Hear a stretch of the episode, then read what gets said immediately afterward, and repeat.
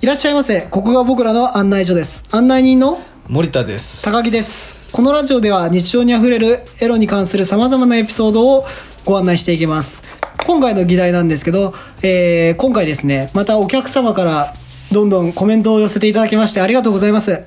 ありがとうございますその中の一つをですね、今回もちょっとアンサーといいますか、ちょっといじらせていただければなと思いまして、ご紹介させていただきます。はいじゃあちょっとお願いします、紹介。私がね4歳の幼稚園の時、はいはい私の幼稚園では男女みんなパンツ一丁で泥まみれになって遊ぶ行事がありました、はいはい。今考えたら最高に謎の行事でしたがこれが終わった後みんなが先生に一人ずつ体を洗うまで全裸で一列に並ばされていましたちょっと待って、それこの年でやってみたいね。あやってみたいねなんか、あのー、 おお面白いですよねそうだ、20代の男女集めて泥遊びして全裸で並びたいですね。うん非常に最古なね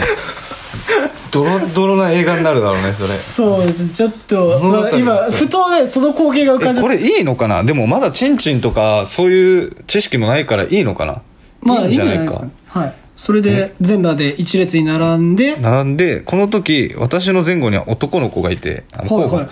ここを押すと飛び出してくるんだよと言いながらチンチンを剥いたものを見せてきま した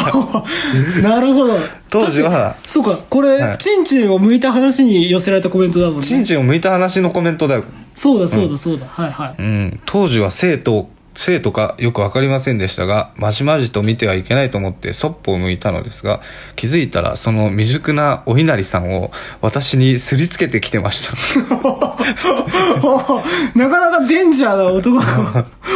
逃げたら列から出たと先生に怒られてしまうので、お稲荷さんの感覚を前後から食らいながら順番待ちをしました。わらわら。おーオチがなくてすみませんが、この行為って今振り返れば問題しかないなぁと思いました。いや、そうだね。男の子ってこういう行為が先天的に理解してたのか気になりますああ。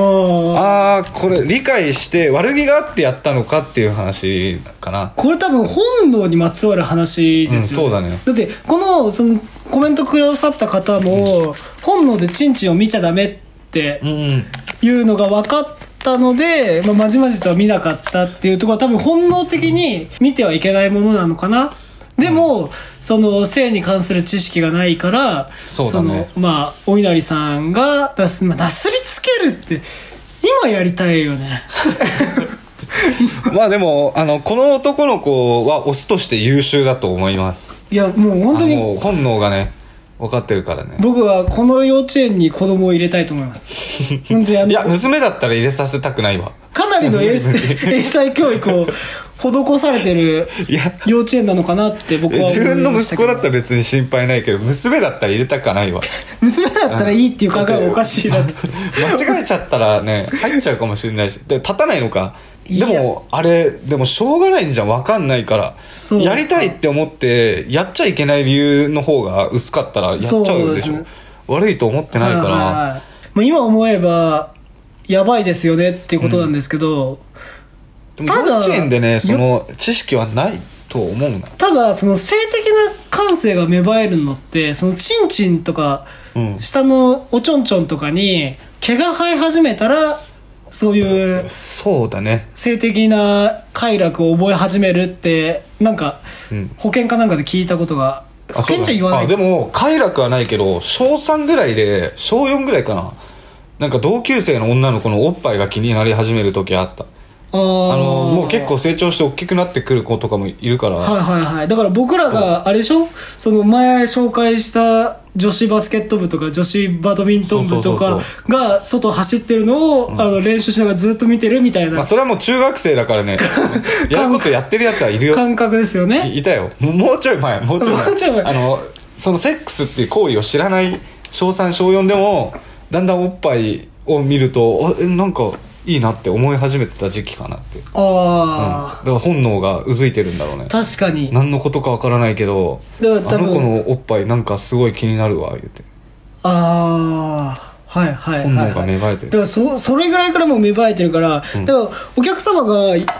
言ってくれたこの行為に関しましてはまだその性というもので認知していない認知してないねだ人間をその男女性という部分で認知してないがゆえに起こっている事例である、うん、でそそういう実験をして楽しんでいる先生がいると思うその中にああ、なるほどこれはね実験だねなだって僕おかしいもん一列に並ばされて交互にね並んでおかしいのかな怖いわこれ闇深いな深いです いや僕はちょっとあの、どうなのまあ、これに精通するかどうかわからないんですけど、その幼少期の、まあ、実験をしてる知人がですね僕のあの職場にいまして、うんその人はあの最近子供が最近というか12、2年前にできたんですけど、その人からちょっと聞いた話なんですけどその人は自分が子供ができたらこれだけははっきりさせたいっていう ことをもう使命として受けた上であの子供を育てるって決意した人なんですよ。うでんその使命っていうのが、あの僕らがおしっこした後にブルブルって震える感覚がありますよね。うんそれって何歳から震えるんだろうっていうのをその人はもう自分の子供で研究してる方でして別に知っても何もメリットないけどでそれをもう分かったんだよやっと分かったんだよ聞いてくれよっていう形で僕ちょっとこの間話してきましてえあんの最初っからないのそれいや僕らもう気づいたらなってたじゃないですか、うんでもその人が第三者として見見受けた結果1歳半ぐらいからな るでそれなんで1歳半かってそうなのそうあのおしっこをなんだろうその一、人でできるだからおむつだったり一人で立ってするようになった時ぐらいから震えちゃうっていう こと自が分でできるようになってから震えちゃうんだはいおおおお何も得しなかったの今俺いや何も得しなかったよ今聞いてっていうのを僕はあそうな聞いんて、